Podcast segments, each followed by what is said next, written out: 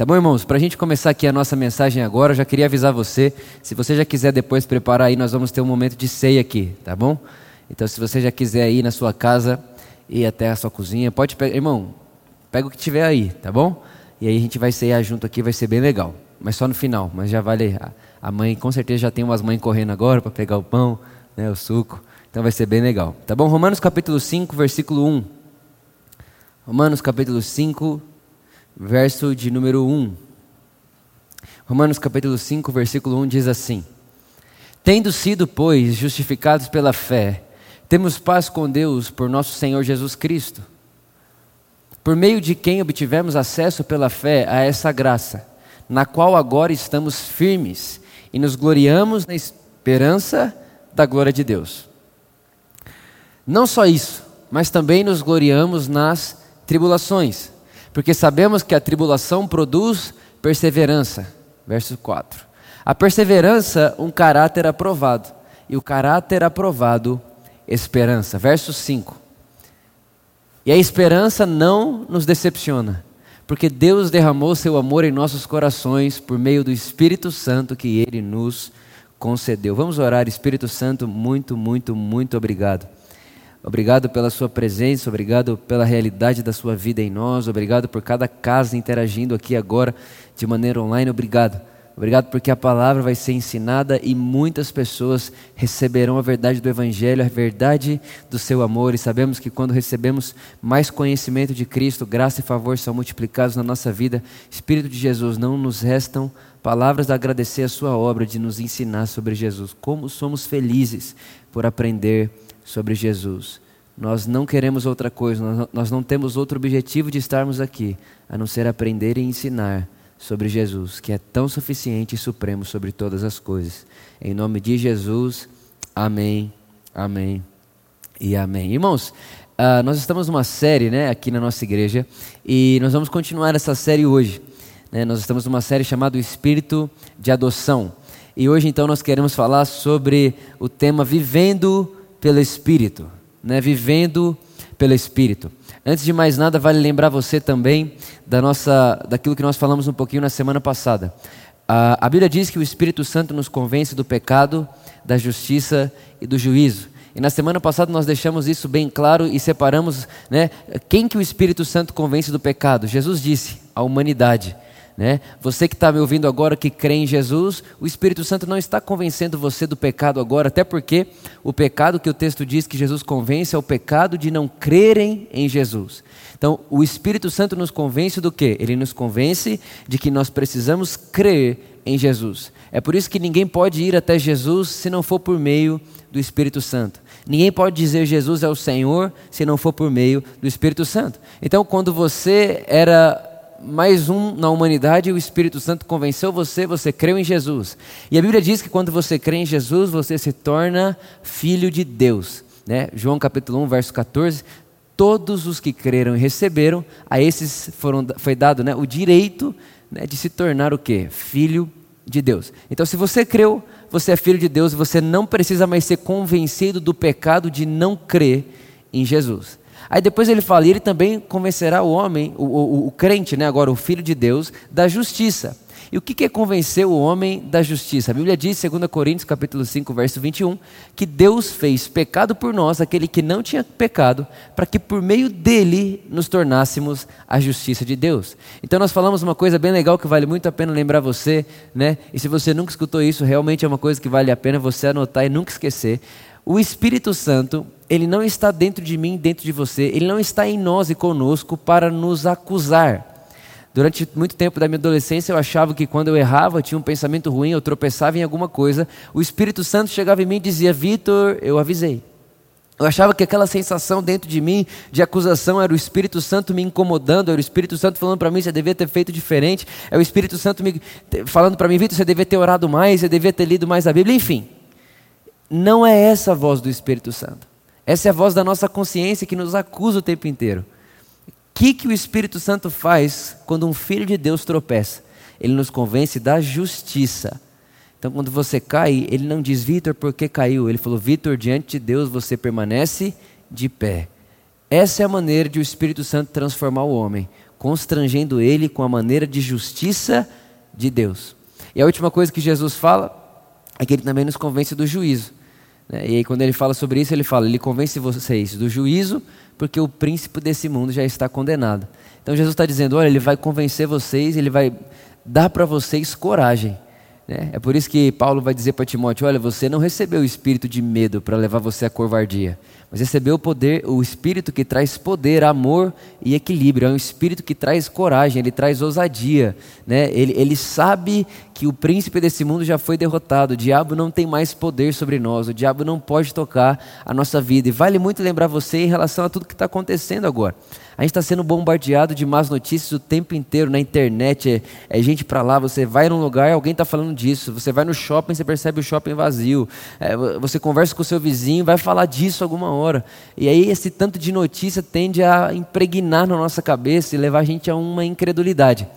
Mas nunca se esqueça o príncipe desse mundo já está condenado, ele não pode tocar você. Você está escondido nas asas de um Deus, de um Pai que é amoroso e que protege os seus filhos. Tá bom? Então nunca perca isso de vista. Irmão, sabendo disso, então, uh, nós acabamos de ler um texto que diz que a esperança não nos decepciona, porque Deus derramou seu amor em nossos corações por meio do Espírito Santo que nos concedeu. O que esse texto está deixando claro para nós é que quem deposita o amor de Deus no nosso coração é o Espírito Santo. Quem conta para a gente que nós somos amados é o Espírito Santo. Quem lembra a gente de que nós somos amados e que essa esperança que temos nunca vai se decepcionar é o Espírito Santo. Antes dele dizer que a esperança não nos decepciona, ele vai falar que nós também temos provisão para, nos gloriarmos nas tribulações. Irmãos, a palavra tribulação significa pressão, as pressões da vida.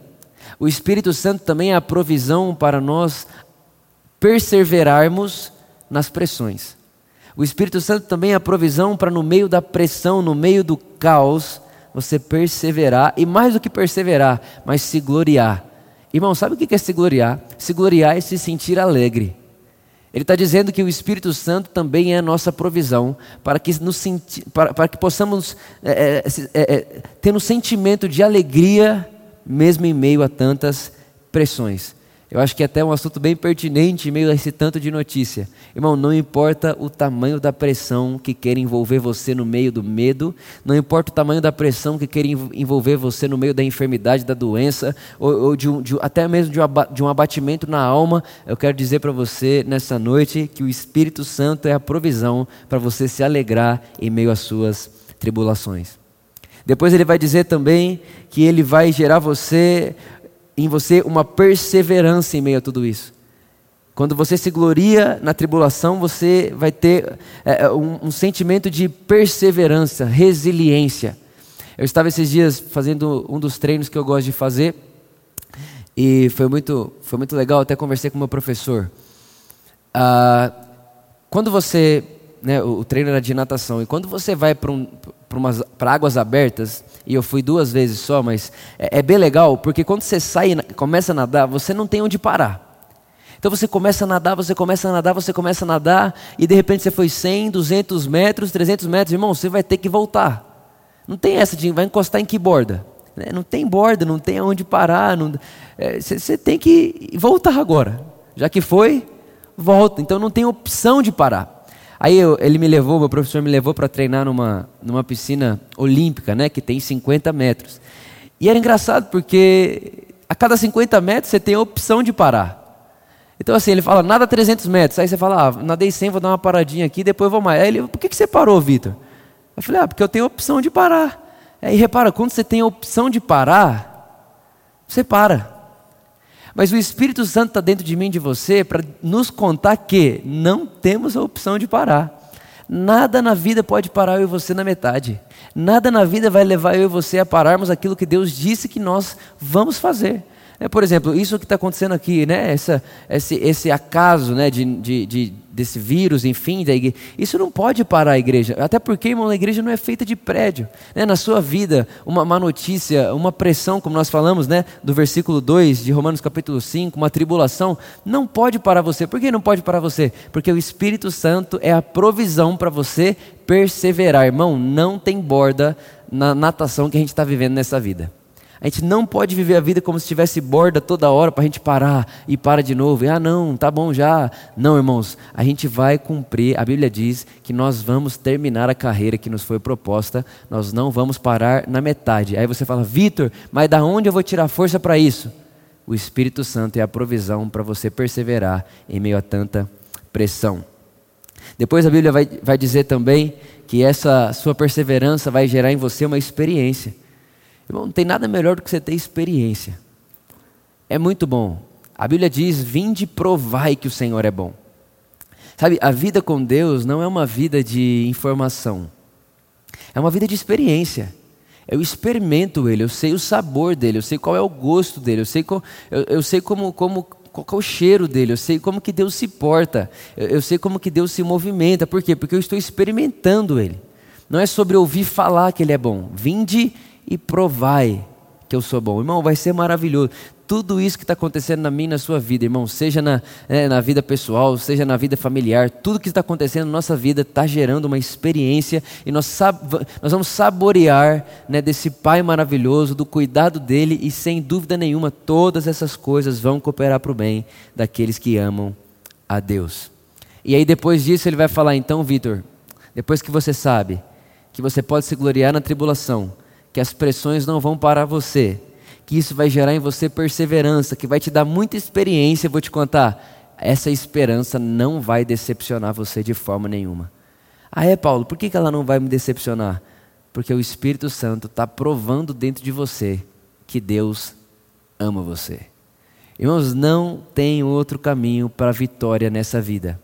A Bíblia diz que o que vence o mundo é a nossa fé. Não existe um outro caminho para vencer o mundo.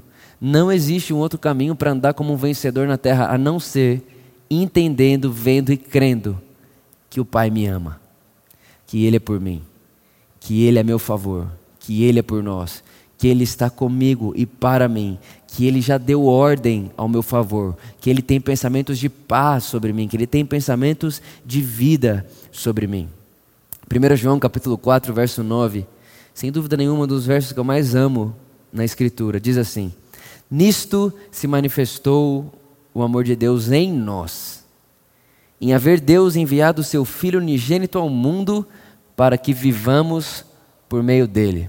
Olha só isso, irmãos. O texto está dizendo que o amor de Deus ele se manifesta quando ele envia Jesus por nós, mas não só isso. Quando ele envia Jesus por nós para que vivamos por meio dele. E é sobre esse vivamos por meio dele que eu quero chamar a sua atenção. É muito legal saber que Deus nos ama. É muito legal a gente saber que Deus enviou Jesus para nos salvar. É muito legal a gente saber que Deus deu o filho dele e falou: Olha, esse é meu filho amado. E eu dou ele para morrer pelos seus pecados, Vitor. Uau! Deus maravilhoso. E de verdade, já estava de bom tamanho. Mas isso não é tudo. O texto está dizendo que ele nos amou quando enviou Jesus para morrer, mas também ele prova o seu amor para o Vitor, quando agora o Vitor pode viver por meio de Jesus. Irmãos, eu posso viver por meio de Jesus. E o que é viver por meio de alguém? O que é viver por meio de uma outra pessoa? É você saber, irmãos, que a sua vida, a provisão da sua vida, a existência da sua vida, nada funciona na sua vida, nada acontece na sua vida por meio de você mesmo. Tudo que acontece na vida de alguém que sabe que é amado por Deus, vai vir essa consciência de que eu só posso viver isso por meio de Jesus. Eu só posso viver e fazer isso por meio de Jesus. Foi Jesus quem disse em João capítulo 15: Sem mim nada podeis fazer. Irmãos, nada é nada. Sem mim nada podeis fazer. Agora comigo vocês podem todas as coisas. Isso é fantástico. Sem mim nada podeis fazer. Comigo todas as coisas são possíveis. Sem mim nada podeis fazer. Comigo nada será impossível para vocês. Isso é tão poderoso. Isso é tão maravilhoso. E isso é verdade sobre mim e sobre você. Nós podemos viver por meio de Jesus. Mais para frente, lá em Gálatas capítulo 5, eu quero ler esse texto com vocês também. Gálatas capítulo 5, no verso 16. Essa primeira parte eu queria cravar isso no meu e no seu coração. Quando nós sabemos que somos amados por Deus, irmãos, acabou. É daí que tem que partir toda a nossa vida. Como viver pelo Espírito? A primeira coisa, você precisa saber que é amado por Deus. Porque tem muita gente que acha que viver pelo Espírito é literalmente Deus colocar uma coleira no seu pescoço e sair puxando você para um lado e para o outro. Isso não é verdade. Isso não é viver pelo Espírito. Essa não é a ideia de Deus para mim e para você. Deus não, quer te, Deus não quer colocar uma coleira no homem.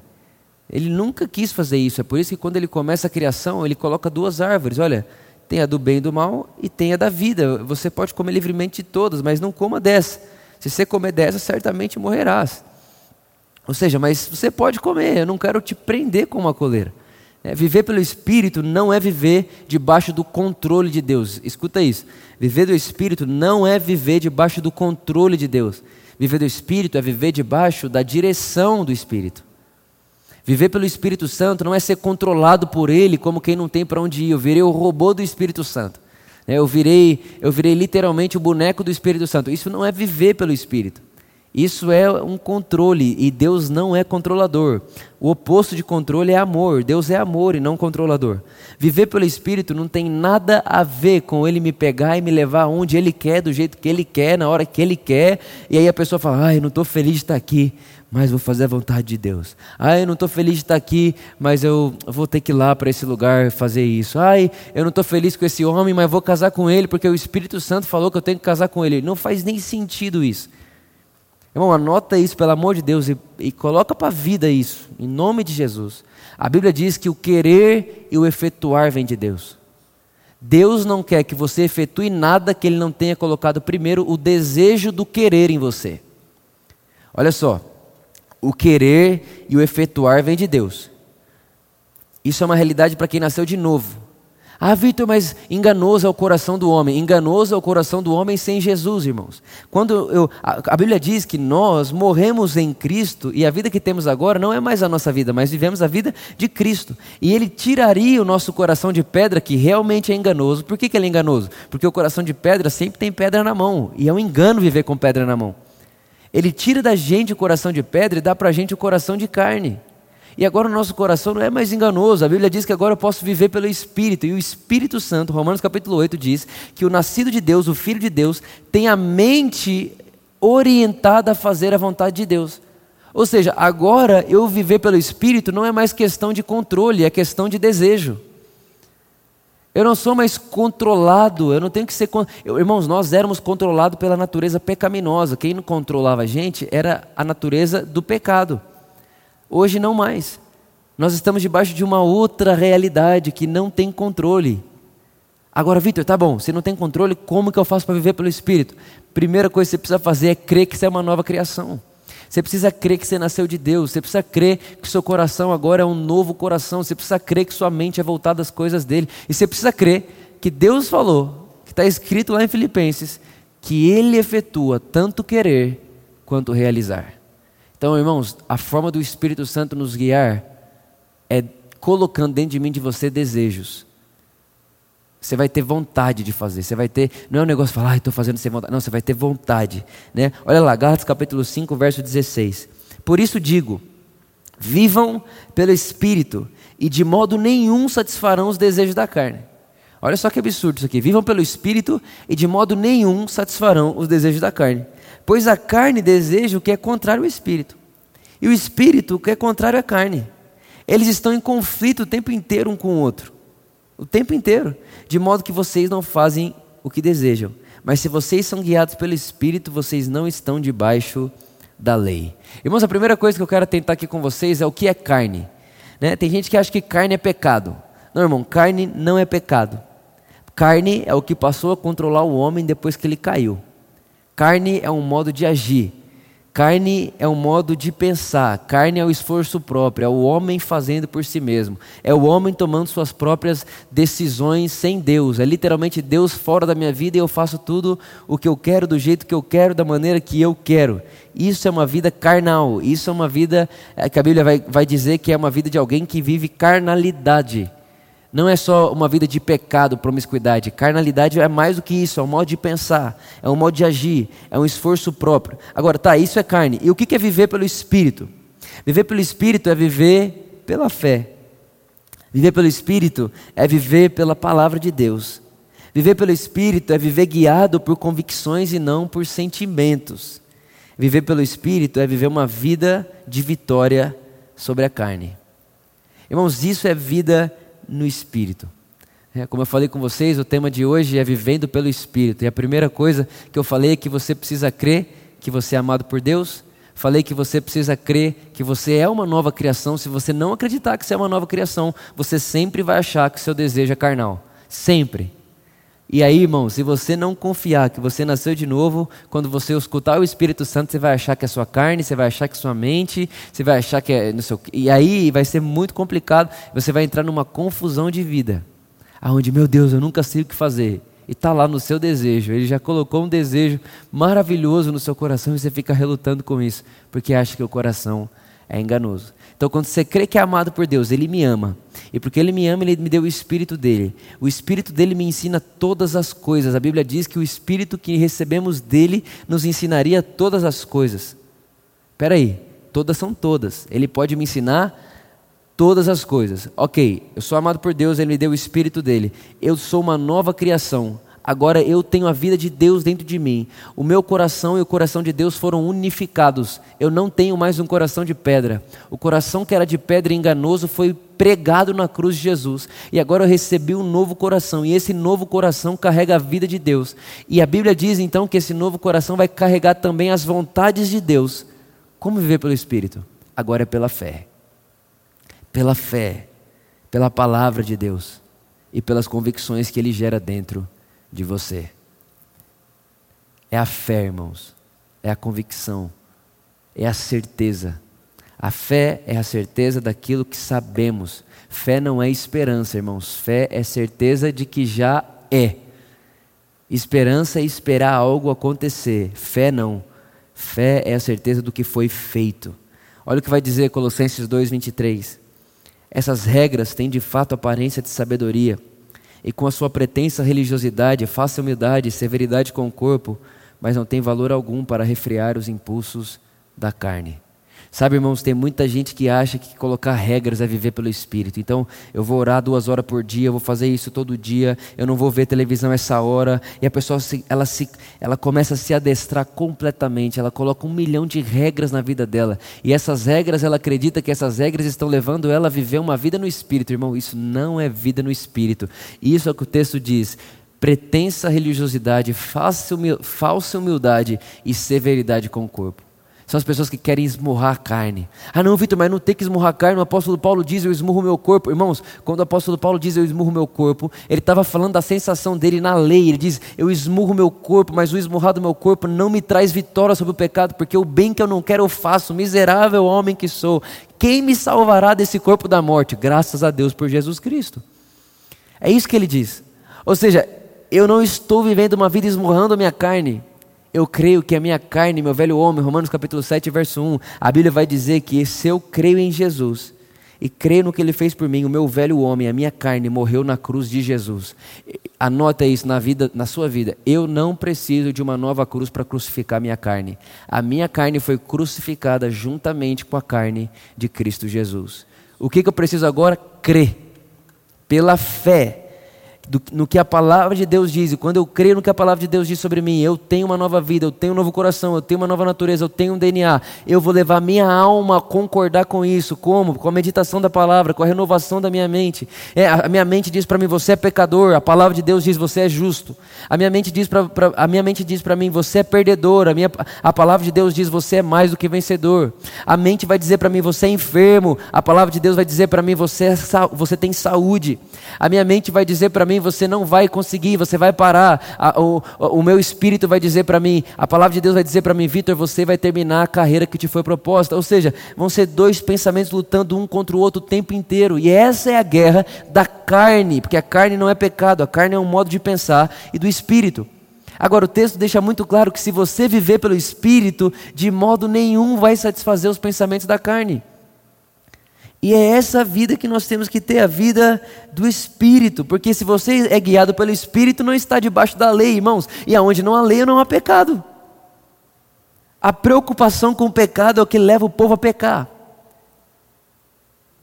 Agora, crê que essas regras humanas parece sabedoria, vamos falar, não, eu, eu não assisto televisão depois das 10 para não pecar, parece sabedoria. Mas é um tremendo esforço próprio, é uma falsa humildade e uma severidade com o corpo. Ah, não, mas isso eu não posso fazer, nesse lugar eu não posso ir. Não, por quê? Porque eu não vou dar lugar à carne. Mas como que você vai dar lugar se ela morreu? Não faz sentido. É, é, é literalmente, é, as falas se contradizem o tempo inteiro, irmãos, mas nós não somos daqueles que retrocedem na fé. Nós somos na, daqueles que o Pai, a Bíblia diz que o Pai se agrada daqueles que não voltam atrás naquilo que creem. Nós cremos no que a palavra de Deus diz e ela diz que nós fomos santificados em Cristo, que a nossa carne morreu em Cristo, que nós somos justificados em Cristo, que hoje estamos assentados com Cristo, que agora nesse exato momento somos completamente santos, fomos aperfeiçoados em Cristo Jesus e que como Ele é, nós somos, como acabamos de cantar, somos o que Ele é, temos o que Ele tem por causa do que Ele fez, e isso é a vida no Espírito. É isso. Não mais que isso, nem menos que isso. Essa é a vida no Espírito. É a vida pela fé. É a vida onde os seus sentimentos não têm voz nas suas decisões. Na minha decisão, meu sentimento não fala. Na minha decisão, quem fala é a palavra de Deus, que é o próprio Jesus. E como que ele fala? Por meio do Espírito. É a única maneira. E por último, eu queria ler com você Tiago capítulo 4. Tiago capítulo 4, verso 5. Tiago capítulo 4, verso 5. Diz assim: Ou vocês acham que é sem razão que a Escritura diz que o Espírito que Ele fez habitar em nós tem fortes ciúmes. Irmão, deixa eu te contar, o Espírito Santo tem ciúme de você. Olha que benção. Mas ele nos concede graça maior. Grifa isso na sua Bíblia, ó, graça maior. Por isso diz a Escritura: Deus se opõe aos orgulhosos, mas concede graça aos humildes. Irmãos, é engraçado. Pensa nisso. Toda vez que o Espírito Santo vê você sendo guiado pela carne, ele sente ciúmes e não raiva. Ele não fica com raiva, ele fica com ciúmes. Olha que, olha que, que beleza que eu estou te dizendo aqui. Ai, o Espírito Santo está com raiva de mim. Não, ele não está com raiva, está com ciúmes. É diferente. Raiva, irmão, você pode ter de alguém que você nem conhece nem ama. Agora, você não tem como ter ciúmes de alguém que você não conhece e não ama. Para você ter ciúmes de alguém, você precisa primeiro conhecer e amar. E aí depois você pode se enciumar. Fora isso, não. Então, se o Espírito Santo tem ciúme de mim, é porque ele me conheceu e me amou. Então, a primeira coisa, quando você vive ou, ou, ou tem uma atitude na carne, o Espírito Santo não fica com raiva, ele fica com ciúmes. E não é um ciúmes qualquer. O texto diz que ele arde em forte ciúmes. Essa é a primeira boa notícia que, que esse texto traz para nós. E depois ele vai dizer: Mas ele concede graça ainda maior. Por isso diz a Escritura: Deus se opõe aos orgulhosos, mas concede graça aos humildes. Irmão, o que, que é soberbo. O que, que pode ser definido como alguém soberbo? Uma pessoa soberba é uma pessoa que diz: tudo que eu tenho fui eu que conquistei. Isso é soberba. Isso é você ser o Deus do seu próprio mundo. É, uma pessoa soberba, ela vai ir lá no meio do, do templo, vai olhar para o publicano, o pecador, vai apontar para ele e vai dizer: Pai, muito obrigado porque eu não sou como ele. Isso é uma pessoa soberba. Uma pessoa soberba, ela, ela reconhece que o que ela tem é fruto do que ela fez e o que ela não tem é fruto do que ela não fez. Então, o que eu tenho eu conquistei, o que eu não tenho eu não paguei para ter. Soberba. Quando uma pessoa diz assim: "Ah, não vejo a hora de Deus me abençoar. Quando Deus me abençoar, aí eu vou poder abençoar a obra de Deus". Irmão, deixa eu te falar, você, é, é soberba você achar que você vai abençoar a obra de Deus. Se ela é de Deus, não é você que abençoa ela, é ela que te abençoa é soberba. é uma sensação de soberba, onde o alvo sou eu, o motivo sou eu e a minha vida tem resu o resultado da minha vida sou eu mesmo. Essa é a frase do soberbo. A minha vida é fruto de mim mesmo. Agora, o que é humilde? Humilde é quem diz: nada conquisto, tudo me foi dado pelo meu Pai. Humilde é aquela pessoa que ele fala: tudo que eu tenho, tudo que você vê, tudo que gerou, tudo que saiu de mim, nada conquistado, tudo ganhado, tudo recebido. E é, é engraçado que quando alguém, quando alguém pensa nisso, fala: ah, mas eu não faço nada. Não, irmãos, não é não faço nada. O apóstolo Paulo diz assim: olha, não tornei a graça inútil.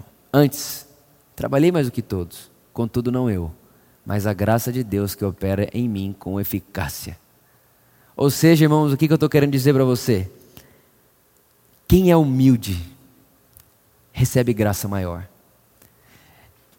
E esse texto, ele não está falando sobre ímpio e justo, ele está falando sobre justos. Ele está falando sobre pessoas que nasceram de novo, ele está falando com salvos aqui. Ou seja, dá para ser salvo e soberbo. Quem que é o salvo soberbo? O salvo soberbo é quem acha que só vive a vida que merece e que ele pode fazer algo para se aproximar de Deus, e que ele pode fazer algo para viver pelo Espírito, e que ele pode fazer algo para, enfim, a vida dele é ele.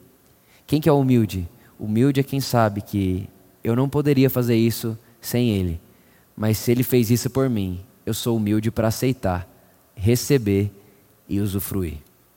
Sabe a verdade sobre você é que a única coisa que falta para qualquer pessoa que nasceu de Deus andar no Espírito é a humildade de crer no tamanho da herança que Ele nos deu em Cristo Jesus. O que dificulta alguém andar no Espírito é essa soberba de eu tenho que conquistar o Espírito. Eu tenho que conquistar ouvir a voz do Espírito. Eu tenho que conquistar Ele. Eu tenho que conquistar para Ele estar mais presente. Eu tenho que conquistar essa soberba. Mas o texto diz: Ele concede graça maior aos humildes. Andar pelo Espírito é andar em humildade é submeter a nossa alma à palavra de Deus, ao que Ele pensa, ao que Ele sabe. O Espírito Santo, ele não anula você, ele coopera com você. Andar no Espírito não é anular a si mesmo, andar no Espírito é cooperar com o Espírito Santo. Andar no Espírito não é você virar um fantoche do Espírito. Andar e viver pelo Espírito é vocês andarem em comunidade, é você e Ele. Não é você fazer, é nós fazemos. Não é ele decide, é nós decidimos. Não é ele quem sabe, nós sabemos. Nós entramos num consenso, nós entramos numa, numa, nós decidimos isso juntos. Por exemplo, quando a gente foi decidir o que fazer com hoje, se a gente ia ter celebração ou não, né, eu estava conversando com o Kagawa, enfim, pelo telefone, pela manhã de ontem, e aí eu falei para ele, me dá 10 minutos para pensar. E eu fui, desliguei o telefone e falei, Espírito Santo, vamos pensar. E nós decidimos isso juntos. Não foi ele que decidiu, nós decidimos. Como? Através da mente que ele me deu, através do coração regenerado que ele me deu. Ou seja, eu sei que o meu coração foi levado, ele, ele, ele foi literalmente inclinado a fazer aquilo que o Espírito Santo também estava desejando. Então não é ele faz eu obedeço, é nós fazemos juntos. E, irmãos, isso muda tudo na vida no Espírito. Tudo. Quando você for fazer uma coisa, ter uma decisão, não foi ele que decidiu no seu lugar. Vocês decidiram juntos. Talvez de tudo que eu estou falando para você, o, o, ápice do que eu quero ensinar você hoje, nessa noite, é que existe uma verdade, existe uma realidade no espírito quando você tem humildade, para crer nisso. Porque, irmão, é um absurdo. De verdade, é um absurdo.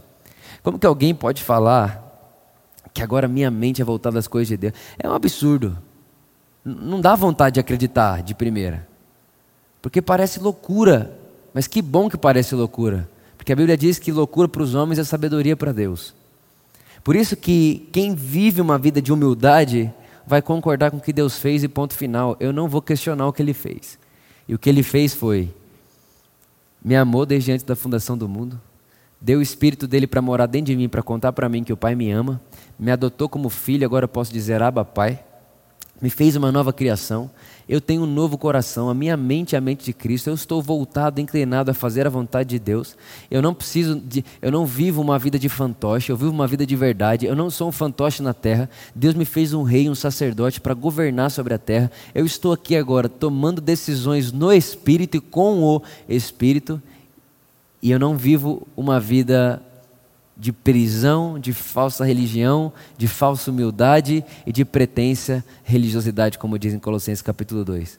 Eu vivo a liberdade que foi conquistada por Jesus aos filhos de Deus. Sabe, irmão, você que está me ouvindo aí, você é livre.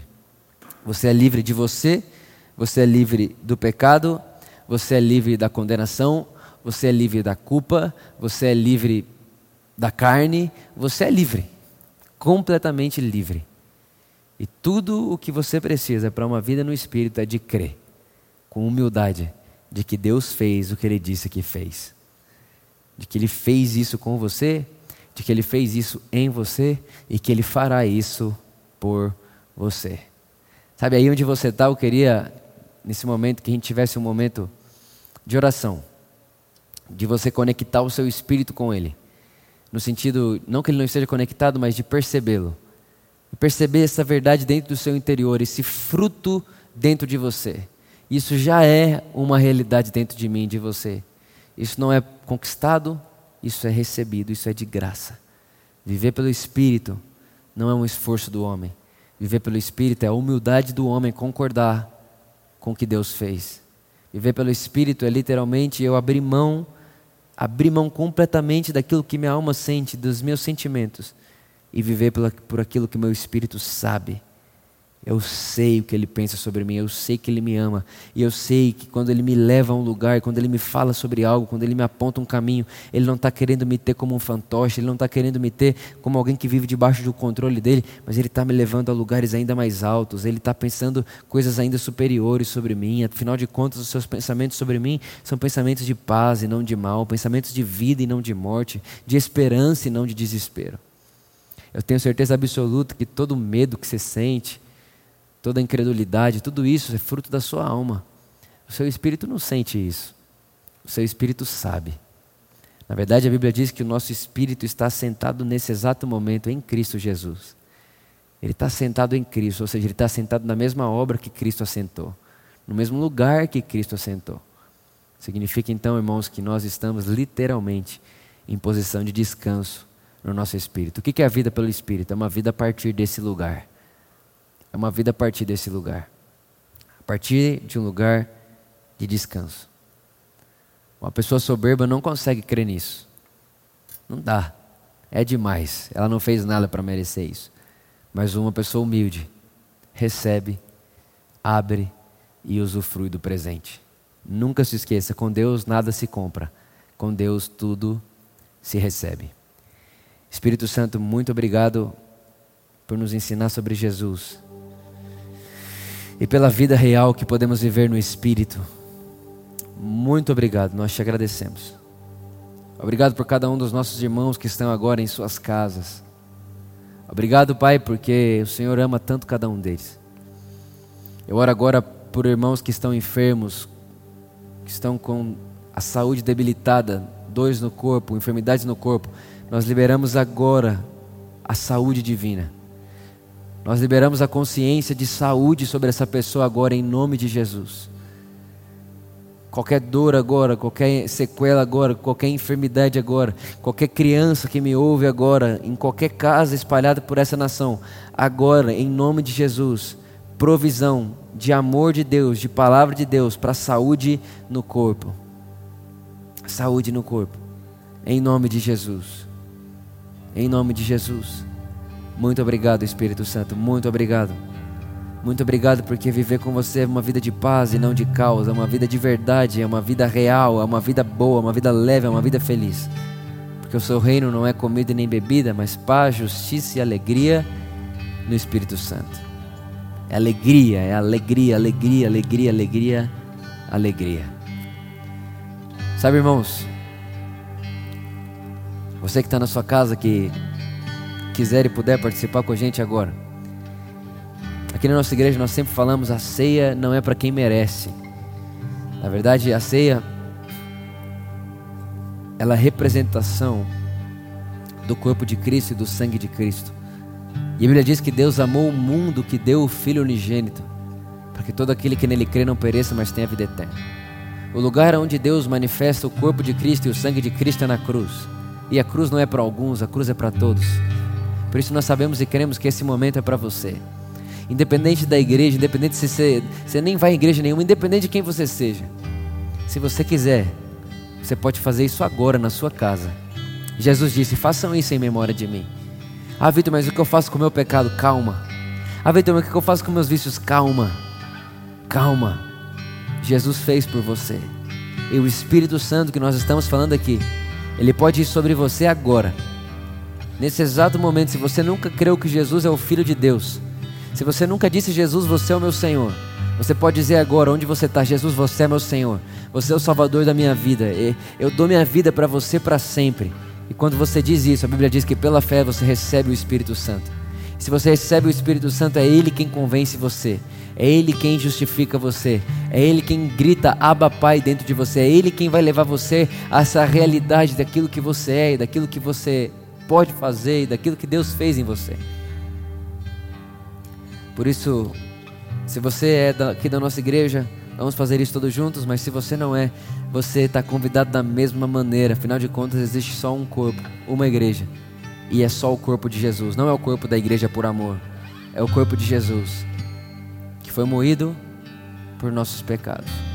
O apóstolo João vai dizer não só pelos nossos pecados, mas pelo pecado do mundo inteiro. Ou seja, qualquer pessoa que crê tem acesso a esse pão e esse suco que representam o corpo de Cristo e o sangue de Cristo. Então, onde você está aí agora, pegue o seu pão. Jesus disse: Esse é meu corpo, que vai ser ferido por causa de vocês. Sabe, meus irmãos, a Bíblia diz peso e o preço da nossa transgressão estava sobre Jesus. Repara, o, o pecado que estava sobre mim sobre você estava sobre ele naquele momento. E se estava sobre ele, não pode estar sobre nós. É por isso que nós podemos participar da ceia. Porque ele fez isso por nós. É um presente aberto para mim e para você. Por isso, se você pode, pegue o seu pão onde você está. E aí, onde você está, começa a declarar palavras de vida sobre você. Esse é o corpo de Jesus, o corpo que te salva.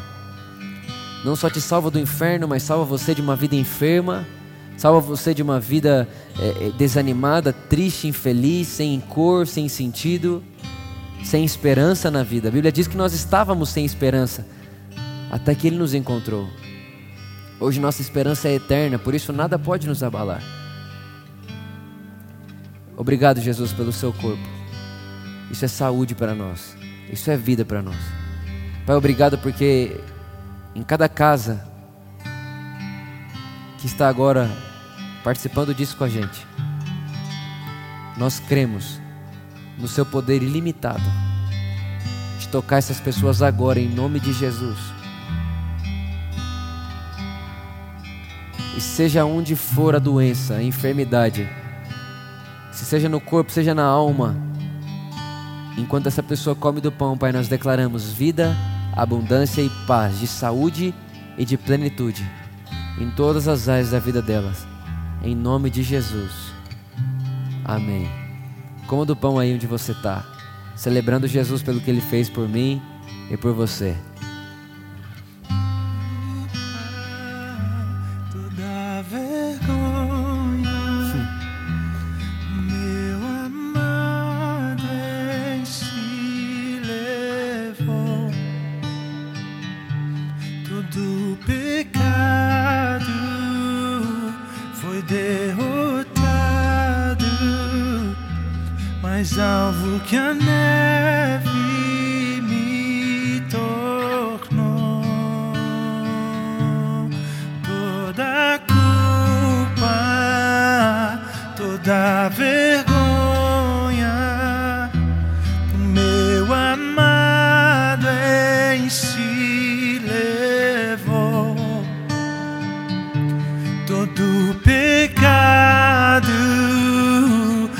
derrotado, mas alvo que a neve me tornou. Toda culpa, toda vergonha.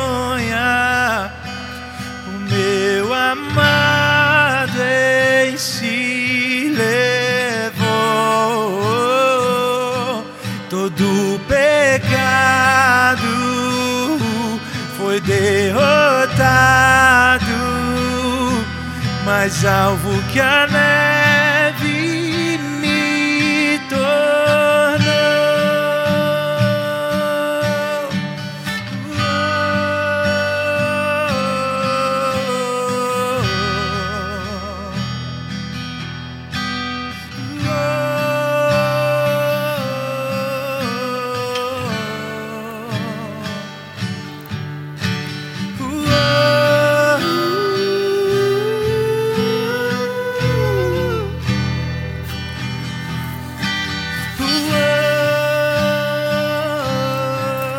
declarar isso. Estamos vestidos do Cordeiro. Estamos vestidos do Cordeiro. Diga isso onde você está. Estamos vestidos do Cordeiro. Ele é perfeito. Aquele que é perfeito. Ele é perfeito. Aquele que é Nós estamos revestidos do Cordeiro de Deus que tira o pecado do mundo. Nós estamos vestidos do Cordeiro de Deus que nos santifica, nos justifica, nos aperfeiçoa, nos limpa, nos sara, nos dá vida, nos dá seu espírito. Essa verdade está sobre nós, nós estamos revestidos dele. Obrigado, Jesus. Obrigado, Jesus. Aquele que é perfeito.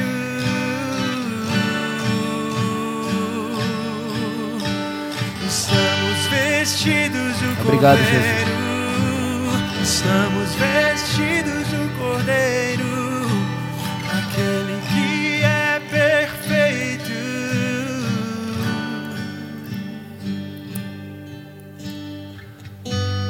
Jesus disse: Esse é o meu sangue, o sangue da nova aliança, derramado para perdão de pecados. Sabe, irmãos, Jesus, quando ele quando ele disse isso, ele não tinha ido para a cruz ainda. Ele não tinha os discípulos dele que estavam ouvindo ele falar ali, olha, esse é meu sangue que vai ser derramado por vós. Eles não, eles não faziam ideia do que era aquilo. E sabe por que eles não faziam ideia do que era aquilo? Porque a Bíblia diz que o Espírito Santo ainda não tinha sido derramado sobre eles.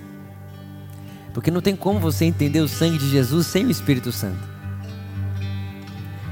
Não tem como alguém crer em Jesus sem o Espírito Santo. Não tem como a gente ver o Evangelho sem o Espírito Santo.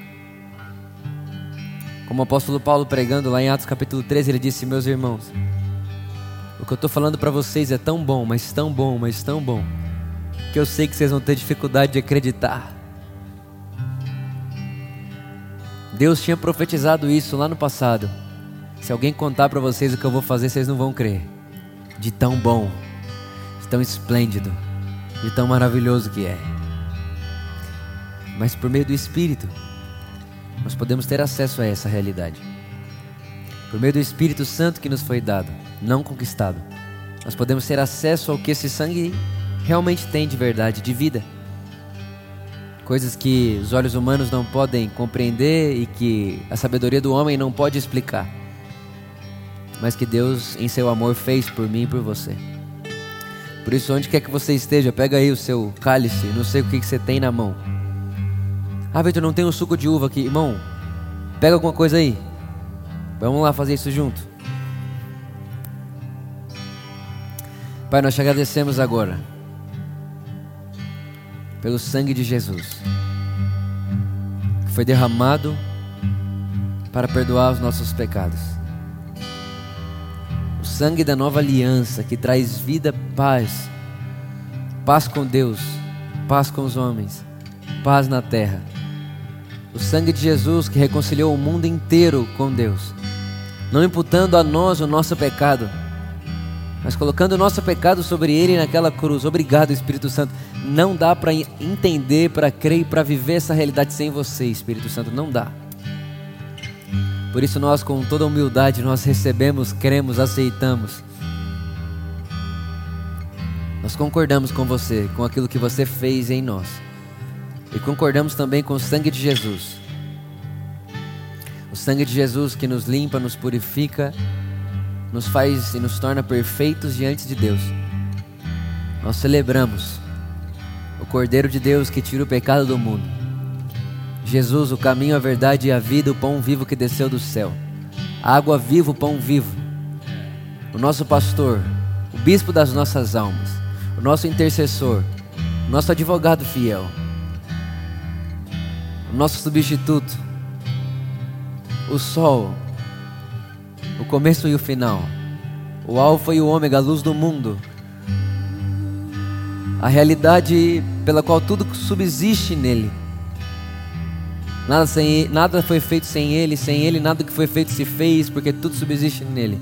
Tudo é sobre ele, tudo aponta para ele. Jesus, Jesus, Jesus, Jesus. Nós celebramos você, Jesus, a sua vida em nós e a sua vida por nós.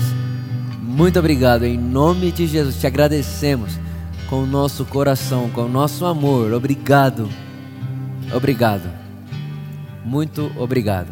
Aonde você está, pode tomar do seu cálice, celebrando Jesus, essa vida que Ele deu para gente de graça, pelo Espírito dele.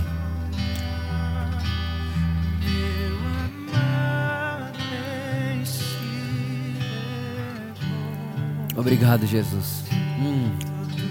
Irmãos, aonde quer que você esteja, perceba agora e discirna e perceba o amor de Deus por você. Sabe, tenha, tenha momentos no seu dia que você para e simplesmente deixa deixa seu, sua memória, deixa sua mente, deixa ah, os seus pensamentos irem no amor de Deus por você. Deus que me amou de tal maneira, de tal. Imagina João escrevendo isso porque Deus amou o mundo de tal né, João, mas que tal é essa? Não sei, é tal, de tal maneira. Que maneira que deu seu Filho unigênito, para que todo aquele que nele crê, todo aquele que nele crê, não pereça, mas tenha vida eterna, vida de verdade. E o que, que é vida eterna? Jesus diz: Pai, que a vida eterna esteja com eles, que eles conheçam a Ti e ao Seu Filho. Essa é a vida eterna, irmãos, conhecer o Pai e o Filho. A vida eterna é conhecer o Pai através do Filho. Mas como podemos fazer isso? por meio do Espírito Santo. O Espírito Santo nos leva a Jesus. Jesus é o caminho para o Pai. E o Pai aponta para o Filho. O Filho diz: Olha, eu estou indo, mas vou deixar o Espírito. E o Espírito vai ensinar vocês.